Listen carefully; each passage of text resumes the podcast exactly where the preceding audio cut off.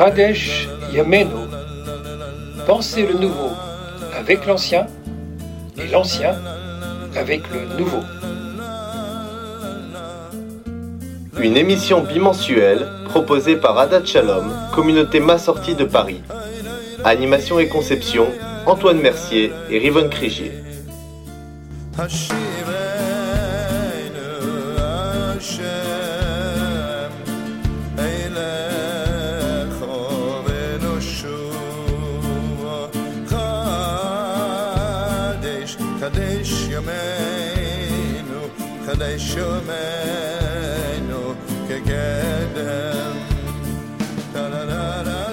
La réalisation, Clara et Elkana Ayoub.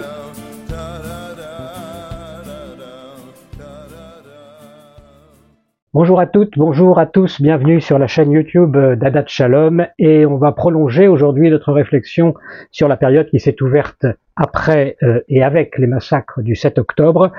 On est aujourd'hui avec euh, Rivon Krigier, très heureux d'accueillir un couple d'invités euh, pour ce nouveau numéro de Hadesh Yamenu, Régine et Meir Weintrater. bonjour.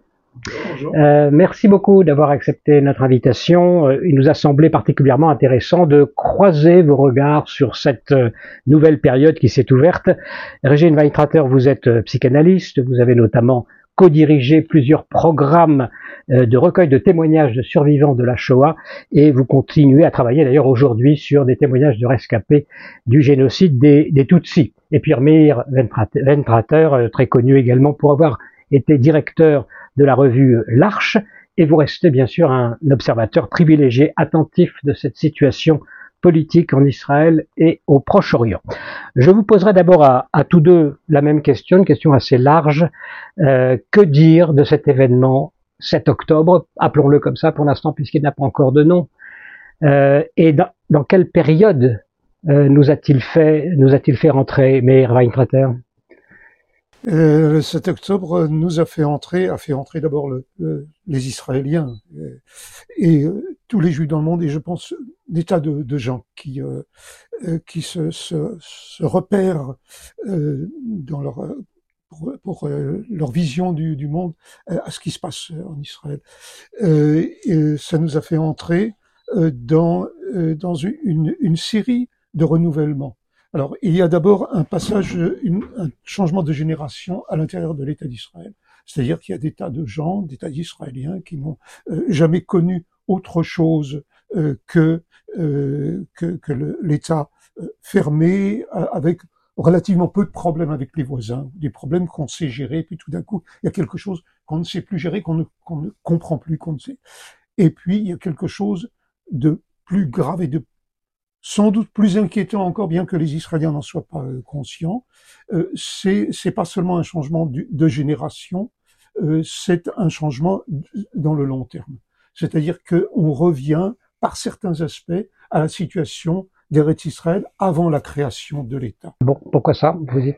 Euh, Parce que d'abord un détail qui a été observé tout, tout de suite et les gens ne se sont pas rendus compte tellement à l'étranger, c'est que c'est la première fois qu'il y a une, une action massive à l'intérieur du territoire de l'État d'Israël.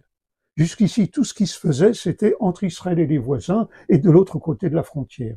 Là, tout d'un coup, il y a une, une, une irruption à l'intérieur du territoire israélien. Alors, c'est limité dans le temps et dans l'espace, mais tout d'un coup, il y a quelque chose dans la sécurité que donner à, euh, aux Israéliens le, la présence de ces frontières, tout d'un coup, quelque chose qui... Pourquoi dites-vous avant la création de l'État bon, Netanyahou a parlé de deuxième guerre d'indépendance. Est-ce que c'est ça que vous voulez euh, Oui, enfin, euh, je... oui, euh, Netanyahou n'est pas vraiment ma, euh, ma, ma référence unique, mais oui, il y a quelque chose qui, qui, qui nous ramène euh, à des, des, commencements, disons, avant la création de, de, de l'État. Euh, il y avait une communauté, un yishuv, euh, qui avait euh, ses, euh, son fonctionnement, qui était structuré. Il y avait des gens qui venaient de pays étrangers, qui s'étaient... il y avait une force de défense. Oui. et, et là, tout d'un coup, on a l'impression que ce qui avait été créé en 1947-48 euh, ne fonctionne plus tout à fait. Euh, qu'il faut euh, repenser ça, repenser des rapports, euh, des rapports au, au peuple voisin et au peuple au singulier en fait, et des, des, rapports à, à l'histoire, à, l'espace, euh, et beaucoup de beaucoup d'Israéliens aujourd'hui, euh, d'ailleurs quels que soient leurs engagements politiques euh, préalables, beaucoup d'Israéliens sont sont obligés, se sentent obligés et se disent obligés de de voir autrement ce qui, ce qui se passe en Israël. On va avoir l'occasion de parler effectivement de la suite et des perspectives. Euh, Régine Weintrater, je vous pose donc la même question sur cette période qui a commencé le 7 octobre et qui manifestement bouleverse beaucoup de choses, en tout cas révèle beaucoup de choses. Oui, alors moi je suis pas euh, spécialiste de géopolitique, moi je vois ça euh, d'un point de vue d'abord humain, comme ça nous a tous secoués, mais je vois ça sur le plan de, des traumatismes que, que ça instaure. C'est-à-dire que tout le monde a été secoué. Bon, évidemment, l'horreur des massacres dont on ne finit pas d'apprendre les détails, parce que euh, le premier jour, on a su qu'il y avait des choses épouvantables, mais jour après jour, il y a des témoignages qui sortent, il y a des, il y a des articles, on avait, on en apprend encore beaucoup, et il y en aura encore beaucoup à apprendre. Évidemment, ça, pour euh, l'Israélien pour les Juifs de la diaspora, je pense, là aussi, quel que soit leur... Après, ils donnent des interprétations. C'est à cause d'eux, ça c'est en fonction de leur sensibilité politique. Mais l'horreur qui a saisi euh, les Israéliens et les Juifs de la diaspora, il y a un mot, c'est l'horreur, la stupéfaction et l'horreur pense qu'il n'y a pas d'autre mot pour le moment. Alors sur ces traumatismes-là, évidemment, ils vont laisser des traces, euh, s'ils en ont déjà laissé. Ils sont même pas, on n'en est pas aux traces. On n'en est même pas aux traces. Qu'est-ce que vous pouvez vous en dire en tant que spécialiste? Qu'est-ce que ben, ça va donner au niveau de la psychologie peut-être collective des Israéliens C'est en train de se faire, c'est-à-dire il y a des cercles concentriques de traumatisme. Il y a une population entière, il y a les gens plus concernés, les familles d'otages ou les familles de personnes tuées, il y a des gens qui ont perdu beaucoup Israël est un petit pays. Donc, qui ne connaît pas quelqu'un qui? C'est-à-dire que ça touche à peu près tout le monde. On a toujours un voisin, même si on n'est pas directement, euh, on n'a pas une famille directement impactée qui habitait dans le sud. Puis il y a le nord aussi, hein, faut pas oublier. Euh, le nord, c'est autrement. C'est pas l'irruption dans le nord, mais le nord est sans arrêt visé. il y a beaucoup de euh, personnes qui ont été évacuées personnes déplacées. Alors, il y a les déplacements de personnes les corps qui sont encore pas identifiés, des gens qu'on croyait à Gaza, qu'on qu'on découvre morts sur le terrain ou morts à Gaza, qui les a tués, enfin, il y a toutes sortes de choses. On, est plongé pour le moment encore dans un traumatisme massif global. Après, comment ça va se régler? Ben, La société israélienne, de ce point de vue-là, je dois dire, est malheureusement très armée, parce que les traumatismes, il y en a eu, mais des traumatismes de guerre, sauf le moment de Kippour où on a eu cru aussi à un moment que, mmh. que les armées, mais c'était des armées, encore une fois, pénétraient sur le territoire, elles se sont un peu avancées. Euh, mais oui, ils vont aussi devoir intégrer, évidemment, les pertes, mais le choc, ce dont, ce dont Meyer parlait, d'une vision d'Israël comme bouclier protecteur, avec un prix à payer qui sont toutes les quelques années une guerre euh, et, des victimes, mais avec cette idée que c'est un territoire inviolable. Et là, c'est le cas de le dire, puisqu'on va, le territoire a été violé et il s'est passé des massacres. Et ça, on n'est pas du tout au trash. Je peux même pas vous dire, je pense que ça va laisser dans les générations, ça restera un événement euh, clé. On parle de la Shoah, on parle, ça restera un événement, on ne sait même pas encore le nommer je ne sais pas comment il s'appellera. On dit le samedi noir, mais je ne sais pas si ça restera le samedi noir. Je ne sais pas. Oui, puis en même temps, l'événement n'est pas terminé. Donc... Non, alors il y a la, non, il y a la guerre. Cette guerre qui n'est pas. Et euh, puis, les Israéliens se sentent très seuls parce que, étant donné, ils ont eu droit à une journée et demie de compassion, et, euh, et maintenant le monde entier, hein, il faut être quand même à peu près et contre lui en disant que bon, effectivement, il y a des victimes à Gaza et c'est On peut pas s'en réjouir. On va revenir sur ces traumatismes, Régine Weintrater, euh, notamment la question des femmes. Révon Crigier, peut-être un mot pour ce moment d'introduction. Je voudrais rebondir sur cette question du traumatisme parce que ce n'est pas seulement une dimension psychologique, il y a un, un traumatisme spirituel. En ce sens que l'État d'Israël, dans la conscience de nombreux juifs de la diaspora, est une réponse à l'antisémitisme qui a été vécu à travers les âges et a donné le signe, en tant cas de manière avouée ou inavouée, exprimée ou non, le signe d'un avènement messianique. Je mets beaucoup de guillemets à ce terme parce qu'il y a évidemment toutes sortes d'interprétations, mais l'idée que cet État constituait une toute nouvelle étape dans l'histoire d'Israël qui euh, précisément allait nous conduire vers une civilisation forte qui donnait une réponse définitive à la situation de dépendance et d'humiliation des Juifs à travers les âges.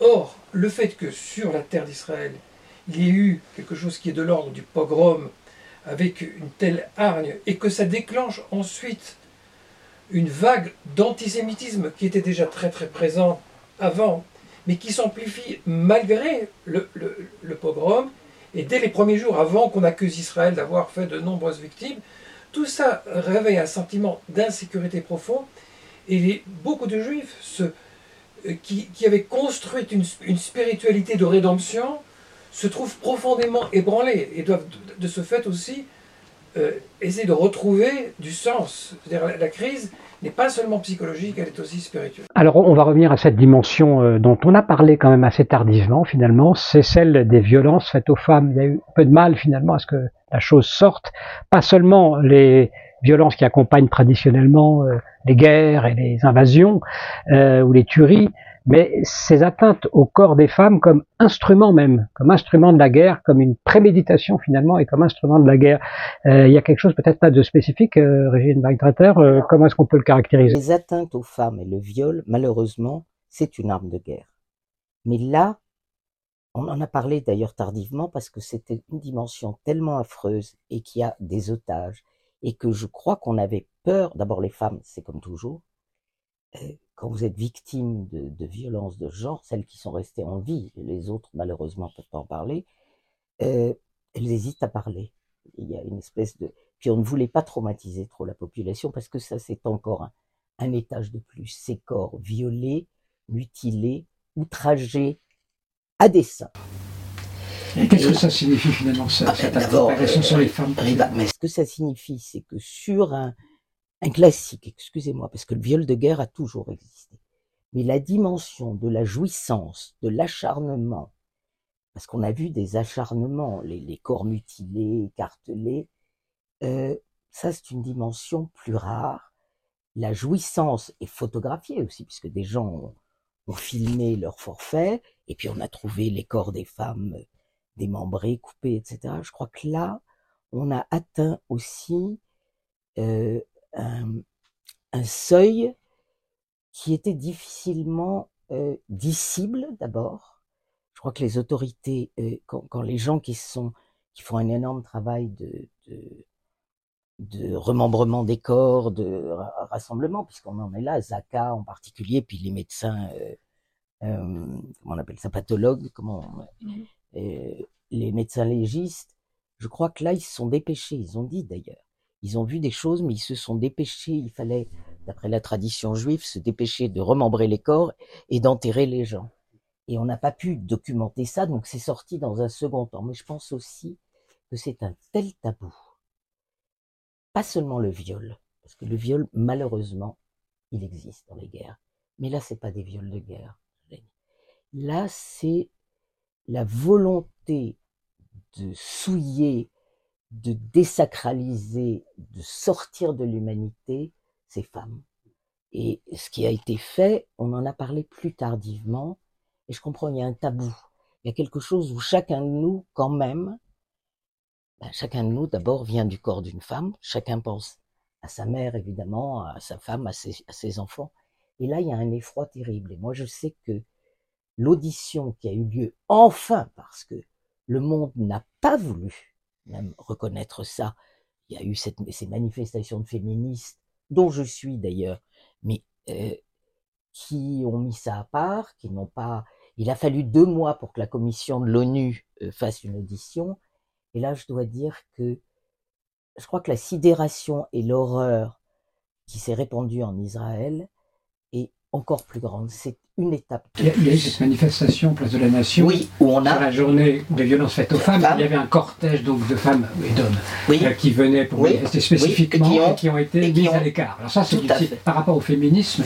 C'est un scandale. On a une espèce de brouillage. C'est un scandale. Alors on peut pas accuser toutes les toutes les organisations féministes, mais je dois dire qu'elles ont mis beaucoup de temps à se réveiller, à admettre qu'il y avait là une dimension contre laquelle elles s'élèvent partout dans le monde. C'est comme si les victimes euh, juives israéliennes, eh ben, au fond, elles l'avaient bien cherché et que c'était gênant de d'expliciter euh, ce que le, les gens, euh, les terroristes avaient fait, donc euh, on voulait pas trop en parler. En Israël, on en a parlé plus tardivement, je vous dis, à cause de la dimension tabou de l'horreur. Vraiment, je crois qu'on a eu peur de traumatiser d'un cran encore les, plus, la population. Plus généralement, il y a aussi ces atteintes aux parties génitales, aussi des hommes. Là, il y a peut-être une visée sur euh, la volonté d'empêcher finalement, de, non seulement de tuer les gens, mais de tuer aussi la possibilité. Ah ben ça, c'est ça, c'est c'est pour ça qu'on peut penser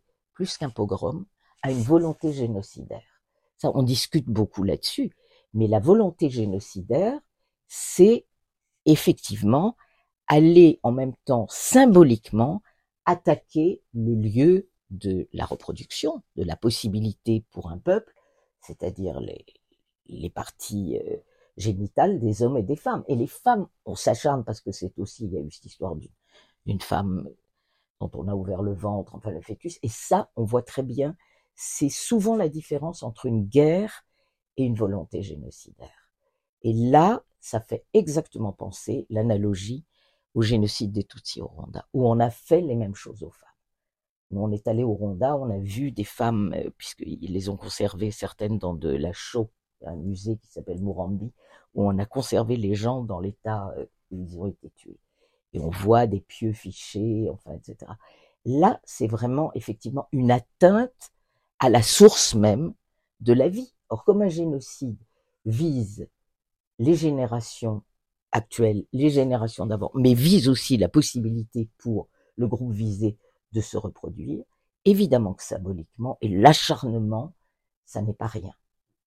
Mais peut-être sur ces comparaisons avec euh, la période de la Shoah, donc de pogrom, est-ce que ça vous paraît des comparaisons euh, appropriées Bon, on a vu par exemple que bon, des, des terroristes qui se filment, bon, les Allemands en général au contraire essayer de cacher un peu ce qu'il faisait. Et, c'est pas, on sent bien que c'est pas tout à fait la même chose, la référence à cette, ce genre de.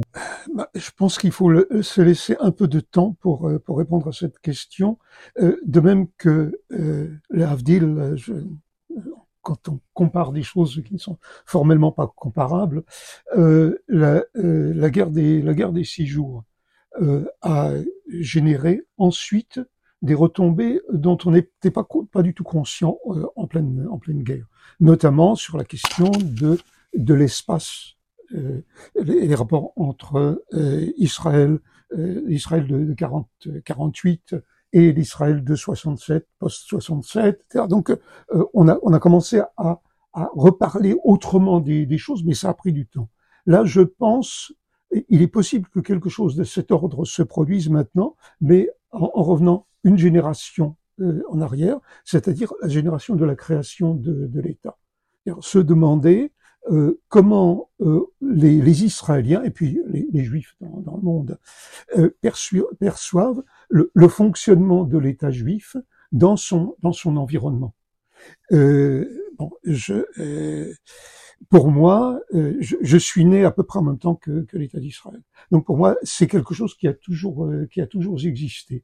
Et on doit se demander, est-ce que ça existera toujours et est-ce que ça existera toujours sous la forme euh, que, euh, à laquelle nous sommes habitués ces, euh, ces dernières années? Euh, Pour aller jusqu'au bout de mon, de, de mon, discours, moi, je, je, j'ai tendance à me reprocher sur l'État d'Israël de la déclaration d'indépendance Et à propos de déclaration d'indépendance, il s'est euh, produit quelque chose euh, il y a deux ou trois ans euh, qui, à mes yeux et aux yeux de beaucoup d'Israéliens, était, était une horreur. C'est la redéfinition de, de, l'État d'Israël, de la définition de, l'État d'Israël telle qu'elle figure dans la déclaration d'indépendance. La déclaration d'indépendance de l'État d'Israël, c'est quelque chose qu'on trouvait pendant très longtemps sur tous les murs. Euh, c'est un texte très court, comme ça, c'est en, longueur, c'est très beau. C'est quelque chose euh, qui, euh, qui, qui parlait pas seulement de l'indépendance de l'État d'Israël, qui parlait des rapports de l'État d'Israël avec ses voisins, des rapports du peuple juif avec ses, avec ses voisins. Et il y a eu un moment euh, où on a voulu casser ce, ce, lien, on a voulu redéfinir euh, et je pense que c'était déjà euh, très euh, malencontreux, c'est le moins qu'on puisse dire, à l'époque, mais aujourd'hui, on, on, risque d'être d'être amené encore une, à redéfinir ça de manière beaucoup plus claire, mais je pense qu'il faudra du temps pour ça, de même qu'il a fallu du temps après 67 pour redéfinir le rapport à la terre d'Israël, à Eretz Israël. De gauche, un partisan de la paix avec les Palestiniens, etc. Malgré tout, est-ce que le 7 octobre a changé votre vision des choses euh, personnellement sur ce plan? Euh, Foncièrement non. Euh, foncièrement, je suis toujours, j'ai toujours été, je, je resterai toujours euh, adepte d'une solution à deux États.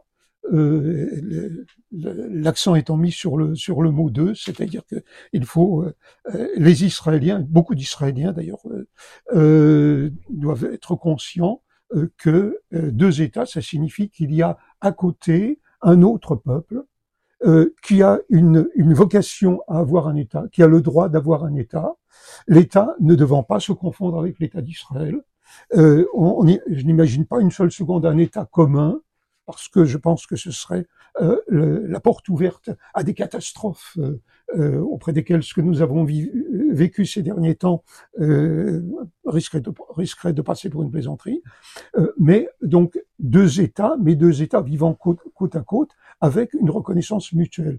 Alors comment on en arrive là? Après ce qui s'est passé, est-ce que vous voyez que cette perspective finalement peut-être qui n'était pas possible avant va devenir possible et par quel miracle j'allais vous demander euh, C'est possible. C'est possible. Euh, D'abord parce que euh, beaucoup d'Israéliens, mais pas seulement d'Israéliens, je pense aussi des, Palestiniens commencent à se, rendre compte que on, ne peut pas euh, faire comme si euh, rien n'était, comme si on continuait de, la même manière. Donc voilà, soit on décide de s'entretuer, mais on, a, commencé à voir là les horreurs que signifie s'entretuer. Euh, ou bien euh, on redéfinit les choses autrement, ce qui veut dire que les Israéliens, les Palestiniens, les Juifs et les Arabes doivent repenser leur manière d'être dans leur pays et leur rapport avec avec le, le voisin. Alors ça, c'est une solution politique, mais peut-être Rivon Grégier, la question de savoir si ce, ce conflit est uniquement politique, s'il n'y a pas une dimension religieuse Justement, sur la question des, deux États, ce que cette guerre euh, révèle, c'est que il y a dans les deux camps une résistance très très forte à la perspective même qu'il y ait deux États. Parce que l'attaque du Hamas, c'est l'attaque d'un mouvement radicaliste musulman dont la vocation est la destruction de l'État d'Israël. C'est le fond du conflit, on l'oublie, parce que euh, s'ils se sont opposés euh, à, l'OLP, c'est précisément parce que l'OLP avait fait des accords de paix avec Israël. Le Hamas se distingue parce qu'il se donne pour but de détruire Israël. Et voilà pourquoi la réaction israélienne est absolument nécessaire. Ce que beaucoup de gens ne comprennent pas, c'est que ce n'est pas simplement un incident ou un attentat à grande échelle, c'est une menace euh, existentielle. Derrière ça, il y a une idéologie du jusqu'au boutisme et de l'intégrisme au sens de l'intégralité. Le Hamas veut la libération de la Palestine de la rivière à la mer, comme on l'a entendu dans, dans, les slogans des, manifestations. C'est l'arrière-fond génocidaire, entre guillemets, qui dit pas son nom, mais symboliquement, c'est ça qui était en jeu, puisqu'il n'y a pas de place pour l'autre euh, sur cette terre. Et on a aussi, euh, chez nous, peut-être de manière moins, moins, nombreuse, mais ils, sont quand même, se sont infiltrés jusque, jusque dans le gouvernement, des groupes ultranationalistes qui disent très clairement qu'il n'y a, pas de place pour l'autre. Euh, il, doit être quasi dhimmi, c'est-à-dire un citoyen de seconde zone qui n'a pas les mêmes droits civils. C'est explicite dans les discours euh, ultranationalistes. Et ces deux idéologies-là sont, explosives. Euh, bien sûr, on ne peut pas les, comparer, elles ne sont pas du, même niveau, parce que le, Hamas est une organisation qui était à la tête euh, complètement de, la structure qui a, attaqué Israël.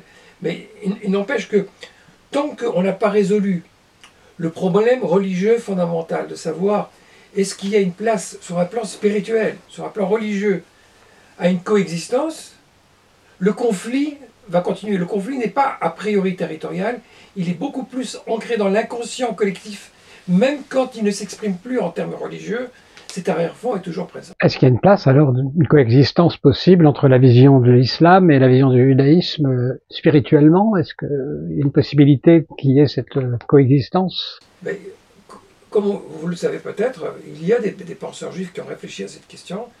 Euh, je me rappelle avoir assisté dans les années 80 à un discours du rabbin Ovadia Yosef en présence du Premier ministre Yitzhak Rabin. et qu'il était ministre de la Défense à ce moment-là, mais euh, où il disait explicitement qu'on a le droit d'échanger des territoires pour obtenir la paix avec un État. C'était tout à fait théorique, parce qu'il disait que la situation s'y prêtait pas, mais c'était un, des grands décisionnaires de son temps et qui était très respecté, même si son public euh, n'a pas fort apprécié cette, réponse.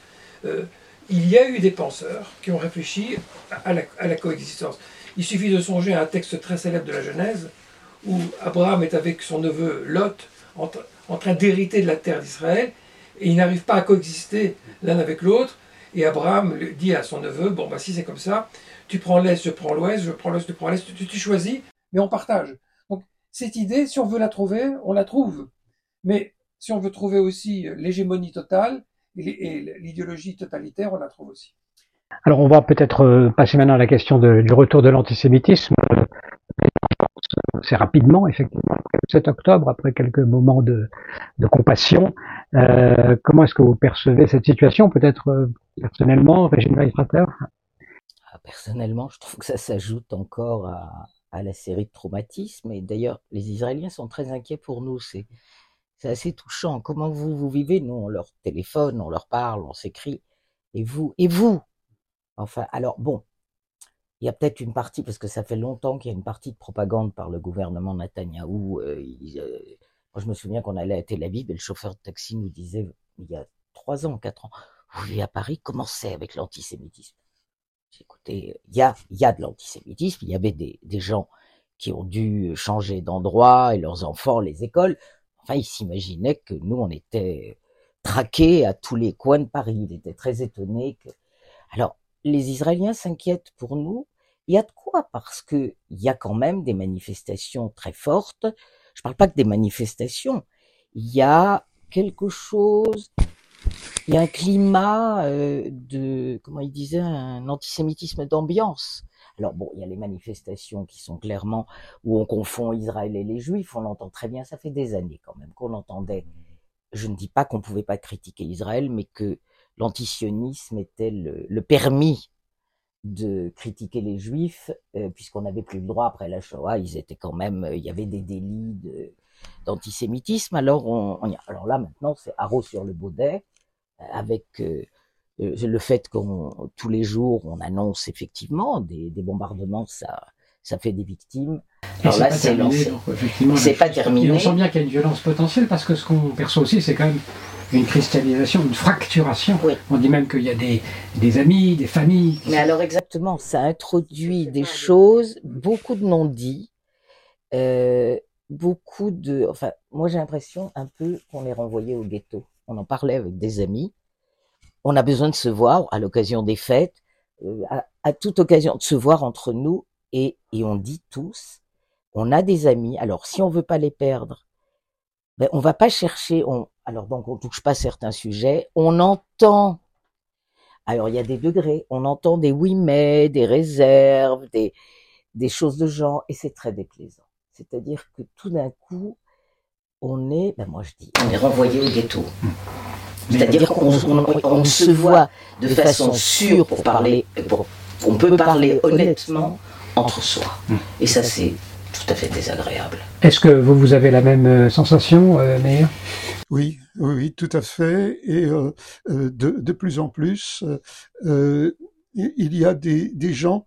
Euh, c'est en partie une question de, de, génération. Il y a une génération où on n'a pas eu à affronter la question de l'antisémitisme, donc ou, ou, très marginalement. Donc, il y a des questions que qu'on n'a pas entendu poser, donc on n'a pas entendu les réponses. Et puis il y a une génération qui n'a pas entendu les, euh, les questions, qui n'a pas entendu les réponses et qui recommence à zéro qui recommence à zéro et, et quelquefois de manière euh, de manière insupportable. Et puis, euh, je, je, pense que euh, il y a euh, aussi un, un, recul possible de, de plus d'une génération. Euh, c'est-à-dire que euh, les, les, sociétés, on parle toujours en termes de génération, parce que voilà, les, les enfants, les parents, euh, mais les, le temps des, des sociétés peut, peut être beaucoup plus long. Euh, euh, par exemple, je pense qu'il y a une différence de nature entre ce qui s'est écrit avant la Seconde Guerre mondiale et ce qui s'est ce qui s'est, euh, ce qui s'est écrit à partir de, de, de, de, la fin de la guerre et où on, on a découvert on a découvert la réalité de la Shoah, on a découvert la réalité du peuple juif. Il a fallu environ euh, euh une génération à, l'Église catholique pour reconnaître les euh, pour reconnaître les Juifs, pour parler des Juifs autrement. Il a fallu une génération à, à, les, à, tous les, Français pour commencer à parler autrement. Et là, je pense qu'il y a des, des, situations nouvelles où nous allons être obligés de non pas de reparler comme autrement, mais de reposer des questions qu'on n'osait plus poser auparavant. Euh, par exemple, la, euh, euh, par exemple, la légitimité du peuple juif en tant que, en tant que peuple. Pendant, pendant longtemps, disons, on ne parlait pas trop de peuple parce que on avait compris que la Seconde Guerre mondiale, peuple, etc. Un peuple, c'est quelque chose qu'on peut massacrer. Donc on avait, et puis on, on, avait, on avait laissé les choses, les choses couler. Et puis tout d'un coup, on voit que euh, ce qu'on laissait couler nous revient, nous revient en plein visage. Et que des questions qui s'étaient pas posées depuis un siècle commencent à être posées. Lorsque euh, la France, de ce point de vue, pour l'instant, euh, on a, euh, on ne s'en rend pas toujours compte, mais on a relativement de la chance. Quand on compare la France, la France aux pays voisins, pratiquement tous les, tous les pays voisins, euh, entre la, la, la, la, Belgique, l'Allemagne, l'Espagne, il, il, y a, il y a une, une montée une montée de, euh, de, de l'agressivité anti-israélienne qui est beaucoup plus forte dans les pays voisins que, qu'en France. Ce qui ne veut pas dire que ça ne, ça ne aura pas, que, que, ça, que, ça, que ça ne va pas se modifier aussi en France. Euh, regardez aux États-Unis, les, les, universités américaines qui tout d'un coup, on commence à parler d'une manière que... Ça veut dire une réaffirmation oui. peut-être euh, nécessaire du fait qu'il y a un peuple juif, il y a des juifs, oui. nous existons euh, oui. et oui. nous avons une parole à donner aussi peut-être aux autres. Oui, tout à fait. Pas, euh... Oui, c'est quelque chose qui nous a pris deux bonnes générations après la guerre euh, à, à, à, créer, à mesurer, à form, former, et je pense que nous devrons reformuler des, des choses pour nous-mêmes d'abord. On peut parler sérieusement aux autres qui, si on a commencé à, à dialoguer avec soi-même, à se mettre d'accord, qu'est-ce que tu veux dire par là? Qu'est-ce que je veux dire par là? Bon, alors maintenant, je vais dire aux autres ce que je veux dire par là. Est-ce que je peux dire quelque chose là-dessus?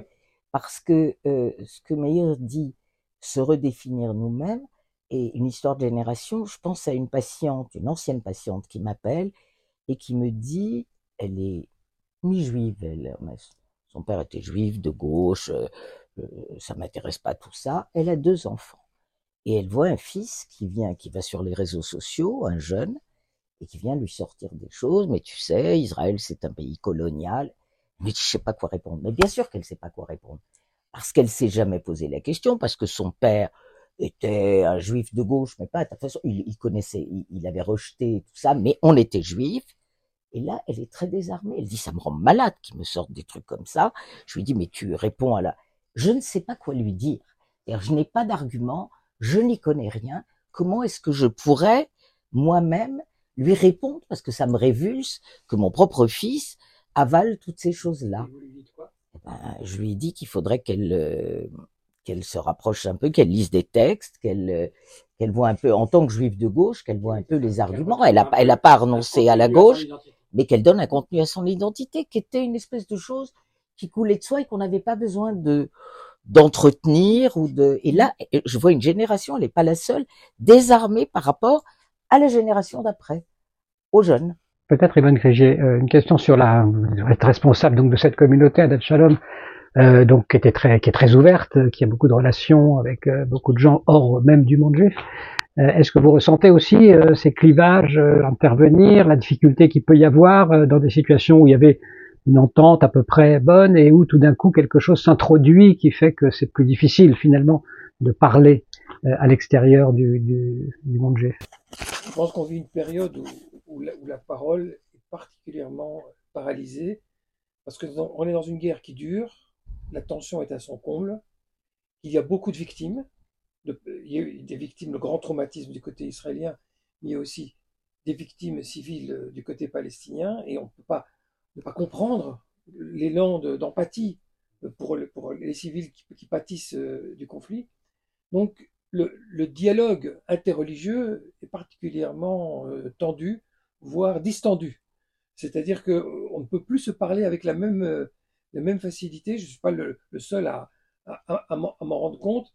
Et on, on, a tous le sentiment que le conflit déborde de sa dimension uniquement politique pour toucher à des questions identitaires.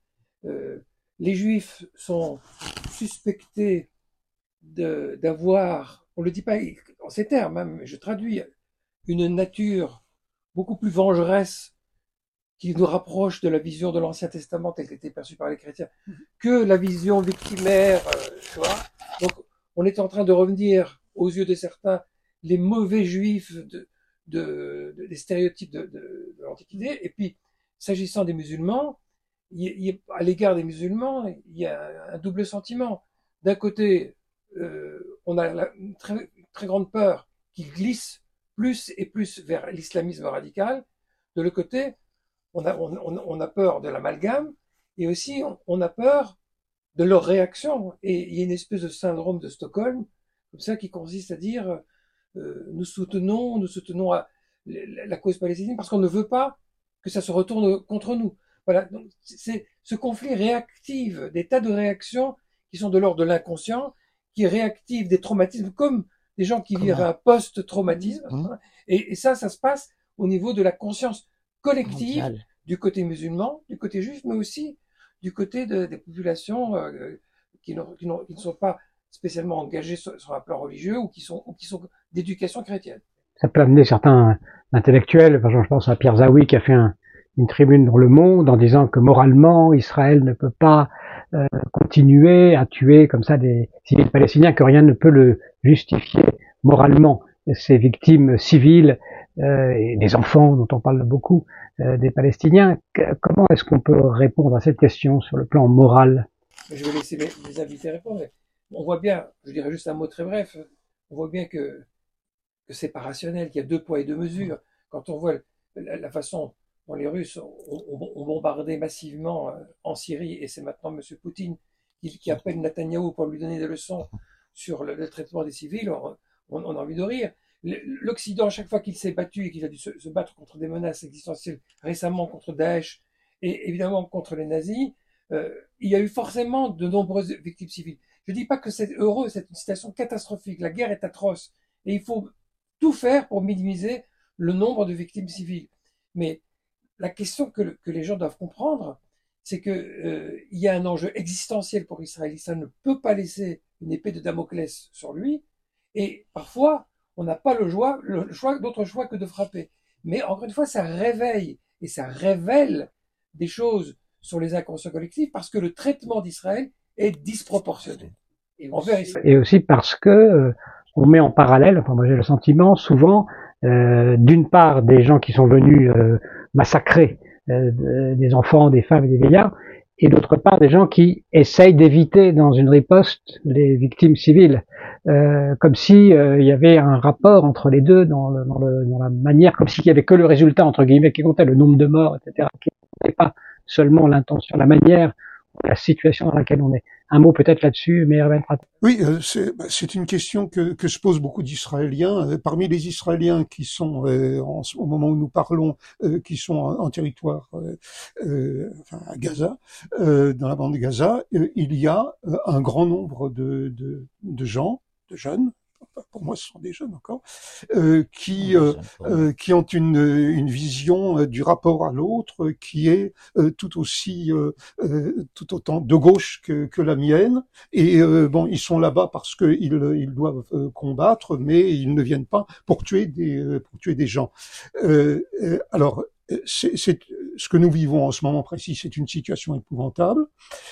tous, tous, sans exception, et euh, le, le, changement prendra du temps. Le problème, et là je, je, je me place du point de vue d'Israël en tant que juif, euh, euh le, ce qui, ce qui m'effraie, ce qui m'inquiète, euh, c'est que la, la, direction de, de l'État d'Israël n'a pas de projet, en tout cas de projet annoncé, form, form, formalisé pour pour les mois à venir. Je ne parle pas des, même pas des années. C'est-à-dire qu'il faut voir que là, il y aura une recomposition politique, forcément, qui va se jouer. Oui, oui c'est-à-dire que vous avez aujourd'hui un, un, gouvernement euh, qui est, qui est Enfin, le gouvernement n'a pas changé, sauf on lui a ajouté deux, deux pièces, trois pièces extérieures, euh, et ce, ce, gouvernement tout d'un coup parle au nom d'une majorité des, des Israéliens, mais sans qu'il y ait un véritable discours, une véritable énonciation de ce que doit être euh, l'après-demain, l'après-demain immédiat. Et ça, euh, c'est euh,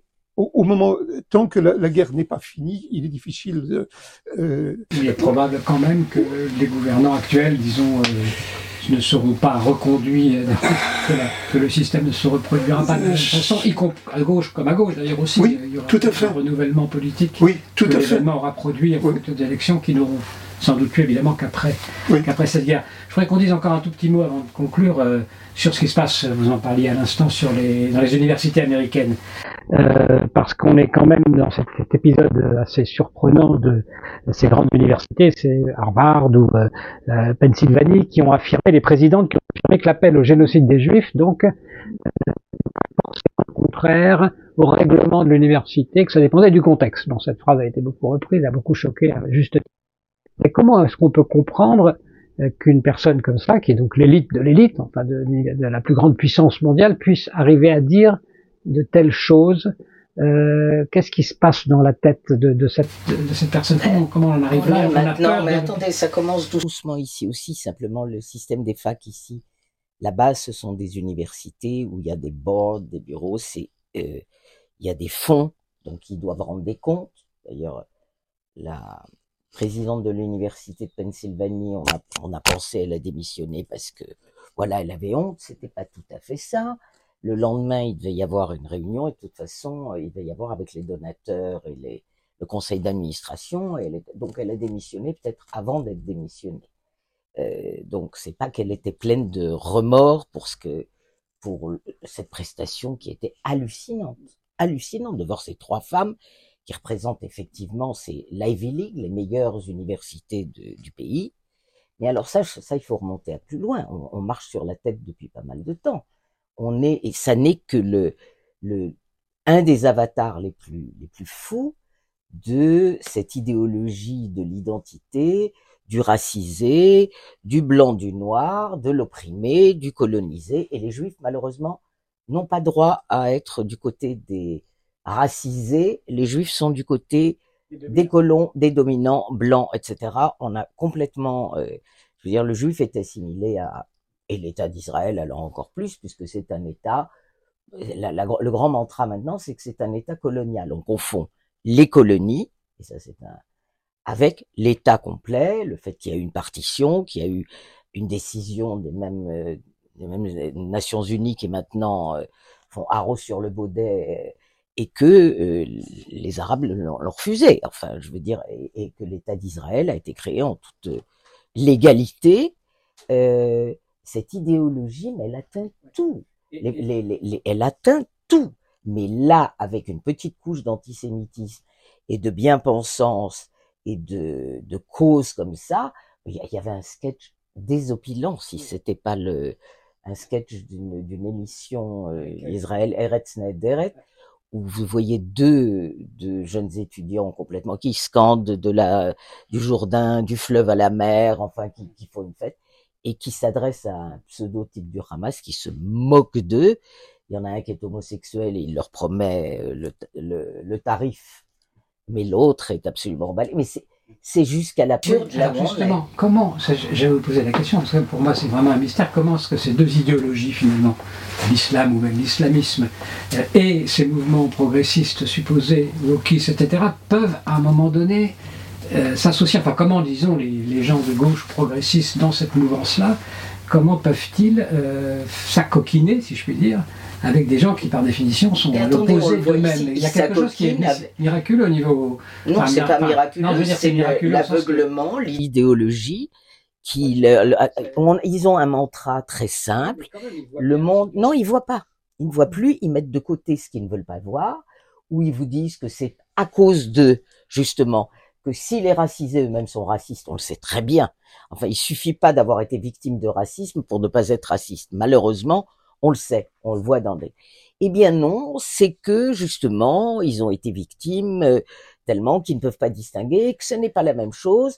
Et, donc, par exemple, quand un homme de couleur euh, euh, a des violences envers la femme, envers, envers sa femme, c'est pas tout à fait la même chose qu'un homme blanc parce que lui-même a des excuses. Vous savez, l'idéologie, une fois qu'on a un ou deux principes, on ne fonctionne plus avec un raisonnement. On a son mantra, et c'est formidable l'idéologie. Ça vous enlève tous les doutes, tous les doutes. Or, on est dans une période, c'est, je pense que Rivon, une période de doute, de questionnement immense. Mais ces gens-là n'ont pas de doute. On leur a donné du prêt-à-penser. C'est ce qu'on appelle le prêt-à-penser, l'idéologie. Et ils vont jusqu'au bout, c'est formidable. C'est parce que le doute leur, leur fait tellement peur Peur. qu'ils se réfugient dans une idéologie qui est totale et qui a réponse euh, à tout et et totalitaire. qui, est, et qui se fixe sur Oui. un, un certain nombre d'éléments Oui. et qui, de manière tout à fait euh, quasiment délibérée, occulte Oui. ce qui les gêne, ce, ce qui porte ombrage à leur idéologie. Vous avez dit que c'était l'idéologie, effectivement. Donc c'est idéologie plus idéologie. Il peut y avoir quand même quelque chose qui fonctionne de la même façon. Je pense par exemple au niveau de la liberté. Parce que dans ces théories, on est racisé ou on est dominé euh, et on n'en sort pas. Non, on est assigné Voilà. une Donc il y a une identité. espèce de déterminisme de qui l'identité qui ressemble un peu peut-être à, à- les déterminismes propres à l'islam, c'est-à-dire que le fait que que- qu'il n'y a pas vraiment de liberté de l'homme dans un système euh, écrasant. Bon, bon, c'était juste une idée comme ça en passant. Tu dis que tu connais rien, mais c'est vraiment de ton domaine, domaine parce que je crois que vraiment ce qui est à l'œuvre ici, ce sont des inconscients collectifs. On il y a une présence de l'inconscient, des, des choses qui se révèlent à la surface et qui témoignent de, de visions profondes, notamment de la vision du juif, Hein Euh, ou euh, comme euh, surpuissant, comme, comme Israël, Ouais. ou comme profiteur qui euh, qui est opportuniste, qui occupe des, des, des- des positions et une, et une volonté de, de, de vouloir le déloger pour libérer les, les peuples opprimés. Hum. Donc on retrouve des choses très très anciennes qui peuvent pas se dire de manière aussi explicite, mais Non. qui s'expriment sous couvert d'idéologies plus enrobées.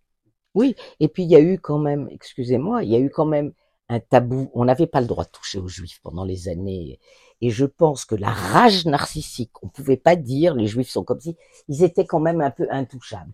Tout ça s'est accumulé.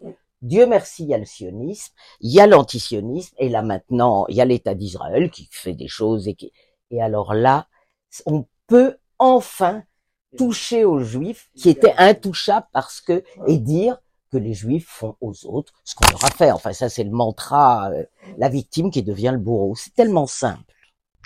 Merci beaucoup. Une dernière question peut-être euh, pour euh, Meir, pour terminer, puisque vous, vous êtes un homme aussi qui voyez les choses avec l'histoire, et qui voyez aussi peut-être un espoir que les choses... Est-ce que vous pouvez, vous, envisager, nous donner un scénario qui serait un scénario optimiste pour Quelle vision vous traceriez comme ça, si vous aviez la possibilité d'écrire la suite Je peux envisager un scénario, mais malheureusement, euh, il passe par une, phase euh, violente, de, violence, pas nécessairement physique, de violence intellectuelle, euh, que, nous n'avons pas encore vécu jusqu'au bout. Il y a eu un, changement dans, dans la manière dont, dont l'Église a, a, vu les, les, Juifs. Il a fallu pour ça la Seconde Guerre mondiale et, la Shoah. Et tout d'un coup, les catholiques commencent à, à parler autrement. Ça leur a pris deux ou trois générations euh, nous avons encore en France quelque part les, les restes de la génération d'avant, mais, euh, euh mais la, la, nouvelle génération euh, a appris à parler autrement des Juifs. Sauf que la nouvelle génération, là, je parle de, de l'Église, mais c'est vrai pour tout le monde, la nouvelle génération a aussi appris quelque chose du discours relatif au reste du monde, et dans le reste du monde, il y a les, les, Palestiniens. Donc, on a, on a appris, on a désappris à parler des Juifs d'une certaine manière, mais en même temps, on réapprend à parler d'eux euh, en tant que coupables. Mais, vous parlez des chrétiens, c'est les musulmans qui sont en cause en l'occurrence. Euh, Est-ce que vous dites qu'il faudrait aussi cette, cette, évolution du côté des musulmans? Oui, oui, oui. Tout, du musulman euh, alors, Parce qu'il n'y a pas de condamnation véritable oui. des grandes autorités musulmanes. Alors, c'est, disons, c'est déjà difficile dans le monde chrétien, c'est pour ça que j'ai dit tout à l'heure qu'il y a une dimension de temps. Euh, c'est déjà difficile dans le monde dans le monde chrétien parce que il y a encore des restes dans l'Église chrétienne. Je me souviens il y a longtemps, longtemps d'avoir euh, rencontré à Paris un euh, euh quelqu'un d'important dans les, dans, dans l'Église euh, catholique. Et euh, à l'époque, je faisais une émission à, à la radio euh, française euh, avec des représentants des, des, des, diverses religions. Et moi, je représentais la religion juive. Dieu sait pourquoi. Dieu sait peut-être pourquoi on a idée, mais j'étais je représentais. Donc j'étais là avec un catholique, un protestant, etc. Et à un moment, on se trouve dans une dans une église avec ce, ce hiérarque qui est venu euh, qui venu à Paris et euh, nous, marchons dans, dans une église euh, et euh, le Irak ne, on ne nous a pas vraiment présenté, donc il ne sait pas qui je suis, il, ne s'est pas rendu compte, il ne s'est pas posé la question s'il y a des juifs ou pas, et tout d'un coup on l'entend commencer à parler des juifs comme comme comme il le fait dans son pays d'origine, et, et, je voyais le, le, le, le, catholique était un peu plus loin, le protestant qui était à côté de moi, qui était dans tous ces états. Comment est-ce qu'on comment est-ce qu'on le laisse parler? Je dis, alors on va pas. Euh, et alors il y a, y a ce, ce, moment où euh, les euh, tout ce qui a été traîné depuis des générations et qui n'a pas vraiment disparu revient peu à peu. Puis il y a, y a le moment euh, où, où ça s'arrête ça s'arrête. Euh, regardez, après, la, juste au lendemain de la Seconde Guerre mondiale, deux enfants juifs euh, se, se, on les a promenés à travers à travers la France euh, parce qu'il n'y avait pas de, il n'y avait pas de euh, pas de, de, de, parents et euh, on leur a couru après. Il a fallu attendre quelques années pour que l'Église euh, reconnaisse que il est n'est pas légitime pour une française catholique d'enlever deux enfants juifs oui, et de les promener à travers la France. vous nous parlez du, du christianisme, mais j'ai l'impression qu'on parle du scénario d'avenir. En Israël, est-ce qu'on peut imaginer cette solution à deux États dont vous parlez, c'est-à-dire qu'après une guerre victorieuse d'Israël, en tout cas où le, le Hamas aurait été démantelé, les Américains, les Européens, etc., fassent pression pour qu'une solution à deux États puisse maintenant intervenir avec un partenaire palestinien, peut-être avec l'aide des pays arabes aussi autour, euh, pour changer de paradigme avec une acceptation des Israéliens C'est ça que vous pensez possible D'abord, euh, à, à, terme, je pense qu'il n'y a pas d'autre solution. Donc, ça prendra. La question est combien de temps ça prendra, mais euh, il n'y a pas d'autre. Euh, dans l'immédiat, ce qui est possible, euh, j'ai lu quelque part que les, les Américains se posent, se posent la question euh, est-ce qu'on va s'installer euh, dans la bande de Gaza? Parce que nous sommes encore en pleine guerre dans, la bande de Gaza au moment où on enregistre cette émission. Je sais pas combien de temps ça va, durer. Euh, et on fait comme si la question de, de demain n'était posée par personne, ni au, ni au sein du gouvernement israélien, ni dans les relations entre, entre Israël et les autres États. Euh, alors, les, Américains, euh, il y a apparemment un plan euh, américain visant à, disons, recréer un lien entre la bande de Gaza et la Cisjordanie, ce qui veut dire recréer un lien entre les deux, les deux grands mouvements